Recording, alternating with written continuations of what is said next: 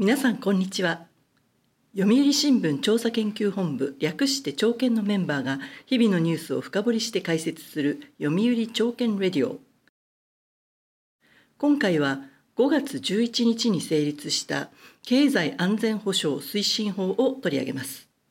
経済安全保障は日本経済の今後を左右しかねない重要な法律だということです。どこがどう変わるのか丸山純一さんに解説してもらいます。丸山さんよろしくお願いいたします。はいよろしくお願いします。経済の安全保障の法律と聞くと何か難しいと思ってしまうのですが経済安全保障推進法というのはどんな法律なんですか？はいあの確かに名前からして難しそうな法律だし長ったらしい名前ですしね、はい、でもこの法律は岸田総理が非常に熱心に取り組んできたまあ肝入りの法律だということなんですね。法律の中身をお話しする前にまずその経済安全保障とは何か。これをちょっとお話ししておきます。はい。安全保障というのはこれまで国を脅かすような外国の脅し圧力これを受けても抵抗できるようにしておくことを言いますから、これまで軍事的な攻撃を受けないように防衛力をつけたり万一、え攻撃されても国を守れるようにしておくと。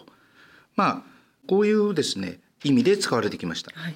経済安全保障というのはそれを経済の面にも広げましょう。日本経済をまあ防衛しましょうということなんです、はい、最近でもですね例えばコロナパンデミックで外国から部品が入ってこなくなって日本の工場が止まってしまったりとか、うん、外国からサイバー攻撃を受けて日本企業のコンピューターが乗っ取られてしまったり、うん、えそれから虎の子の技術が勝手に真似されてしまったりまあ、こういう話がよくニュースになりますよね。経済安全保障推進法はこうした日本経済の弱みをカバーするために今後打つべき対策を定めたものなんです。うん、なるほど。その法律にはどんな対策が盛り込まれているんですか？はい。今後取り組むべき4つの柱が盛り込まれています。はい、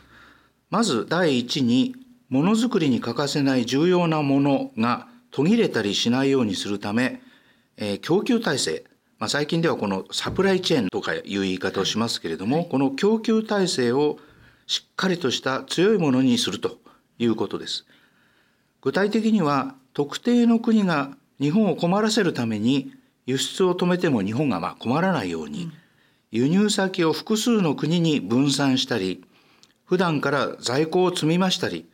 海外で部品を作っていたのをやめて国内での生産に切り替えたりすると、まあ、こういうわけですね。はい、法律ではまず国民が生活する上で不可欠なものやその原材料や部品を国が特定重要物資と指定します。はい、そしてそれを扱う民間企業が万一に備えて行う経済安全保障の取り組み先ほど申し上げたような取り組みですね、こうした取り組みについて確かにそれ意味があるなと国が認定した場合はですね補助金を国が出すなどして支援すると、まあ、こういうことが書いてあります。はい、その特定重要物資にはどんなものがあるんですか？はい、あの具体的に何があ特定重要物資なのか品目は法律には書いてないです、うん、これから決めます、はい、で経済安全保障を担当する小林鷹之大臣は半導体それからレアアース希少金属ですね、うん、それから蓄電池バッテリーさらに医薬品などが、まあ、この特定重要物資の候補に上がるんじゃないかというふうに言っています。国が認定する取り組みには国内工場の増設それから入手先の多様化代わりになるものの開発代替品の開発ですねこうしたものが想定されているようです。はい、それではその柱となる2つ目の対策というのは何でしょうか？はい生活を支えるインフラを守るということです。うん例えば発電所それから空港のコンピューターに不正なソフトを仕込まれて外国から攻撃を受けた時に、まあ、作動しなくなる動かなくなっちゃうというようなことがないようにするため、まあ、新たに重要な設備を入れる企業それから設備の維持管理をする業者に対して事前審査をするこれを国が事前審査することを義務付けます。生活を支える重要なインフラっていうのは何ということに対しては、電気、ガス、石油、水道、鉄道、トラック、航空、船舶の、まあ、貨物輸送ですね。それから航空、空港、電気通信、放送、郵便、金融そしてクレジットカードこの14分野が指定されています、はい、これらの分野に携わる企業のうち指定された企業は国に導入の計画書を出して設備がしっかりしているとか、えー、それから出どころがよくわからない部品は使っていないとか、いったようなことを、まあ、報告するわけですね。よく調べずに維持管理を外国の企業に丸投げしていないかどうかなどについても国がチェックするということになります。はい、チェックの結果問題ありと国が判断した場合国は設備の導入をやめろと言ったり維持管理の委託先を別の企業に変えろということを勧告できます。で、勧告を受けた企業は、えー、勧告に従うかどうか10日以内に返事をしないといけません。勧告を無視した企業には国が導入を中止を命令できますし、まあ、その嘘をついて報告した企業などについては2年以下の懲役100万円以下の罰金が課せられます、うん、かなり厳しいですね、はい。えー、そのような罰則まで設けて重要な物資やインフラを強化しようというわけですね後半はさらにこの4つの柱の残り2つについてそれから経済安全保障の今後の課題についてお話を聞きたいと思います。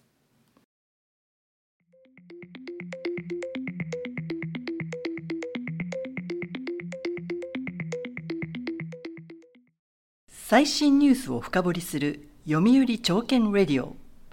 読売新聞調査研究本部がお届けしています。読売朝券レディオ今回は国会で成立した経済安全保障推進法を取り上げています。後半はまず法律の4つの柱の3つ目からお願いします。はい。3つ目の柱は先端技術の官民協力ですね。法律では先端技術はテロ、サイバー攻撃を防ぐのに有効なだけでなく、日本が国際社会でまあ確保たる地位、これを保つ上で必要だと位置づけて、国と民間が協力して開発を進めること、これが盛り込まれています。はい、具体的には、特定重要技術としてですね、宇宙、海洋、量子力学、人工知能、AI ですね、こうした先端技術に対して資金を支援するだけじゃなくて導入をサポートする官民の協議会を設けることになりました。2023年度をめどに世界の先端技術の開発動向を集めたり開発に必要な人材などを育てるシンクタンクも作られます。協議会にはですね研究者や国の省庁の担当者などがまあ参加するわけですけれども、開発にあたって克服しないといけない弱点、それからセキュリティ上の問題点、それから国がこれをどう配備するか、今後の配備計画ですね、こうしたまあ企業秘密や国家機密に当たるかもしれない情報も、まあ、この協議会で協議します。そうしないと、まあ、先端技術の開発が進まないからなんですが、当然、参加者は秘密を守ることが求められていまして、秘密を漏らしたり、勝手に盗んで応用したりした参加者はやはり懲役や罰金が課せられるということなんですね。はい、経済安全保障を進めるどころか情報を漏らしては意味がないということでしょうがこちらも罰則があるわけですね。はい、はい、では、えー、4つ目の柱は何でしょうか？はい最後の4つ目はですね特許の非公開ですね、うん、日本の特許制度では特許出願された発明は一定期間を置いて公開されることになっています。これが原則なんですが、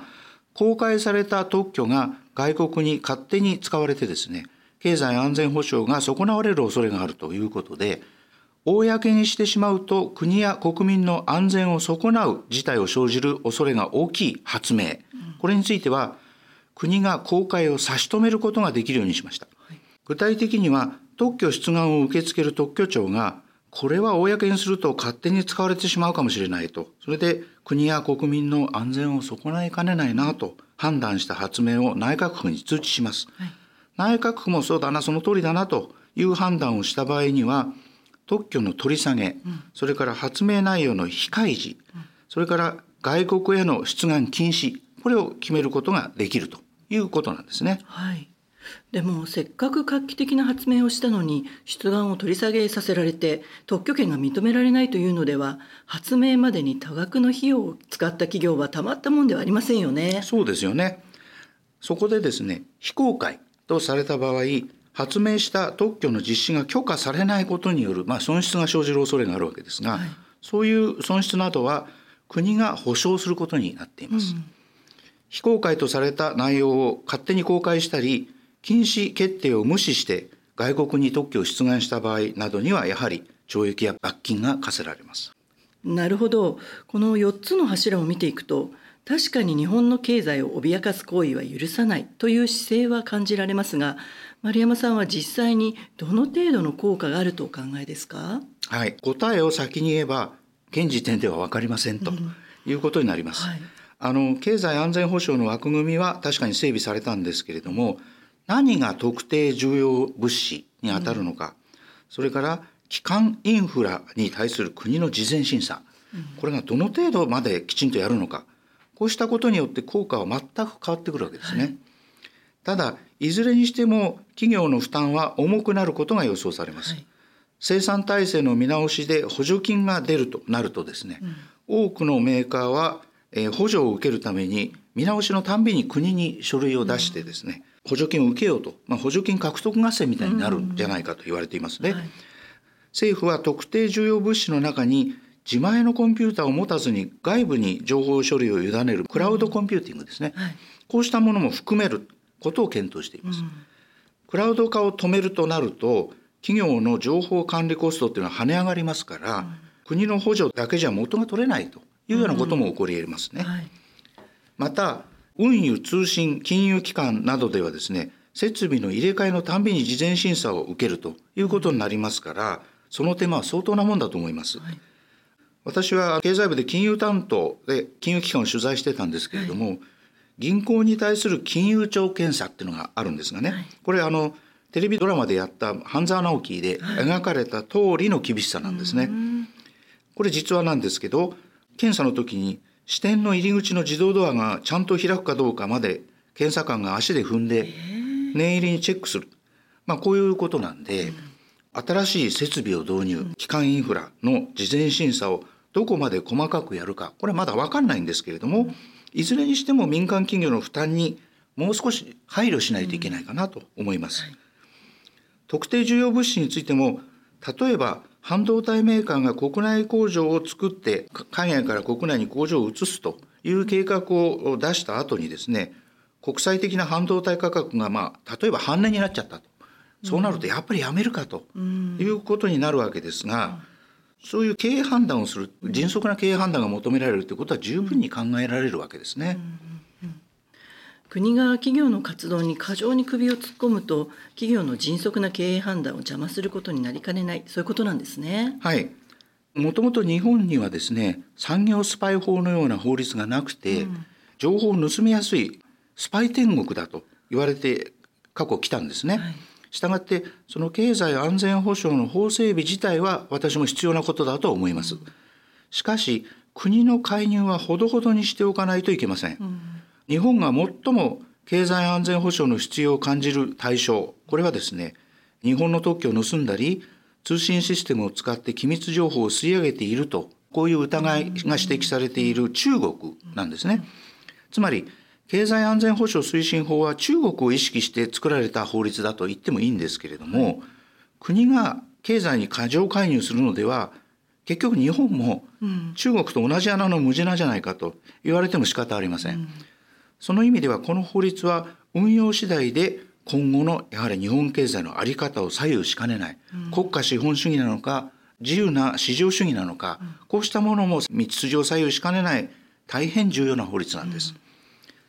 その一方でですねこの法律はコロナパンデミックやウクライナ情勢といった足元の緊急事態に対処するものではありません、うん、法律に盛り込まれた4つの柱は早いものでも2023年度から段階的に実施されていくということで特許の非公開などについてはもう法律の交付から2年以内とかなりまあ先に実施することになっています、はい、民間企業の負担などを考えればまあ十分な準備期間が必要ですから経済安全保障というのはやはり長期的に考えなければいけません、はい、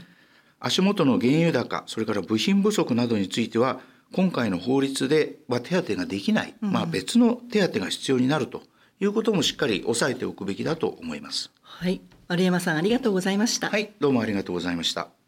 読売朝券レディはこれからもその時々の旬なニュースを深掘りしてまいります。次回もどうぞお楽しみに。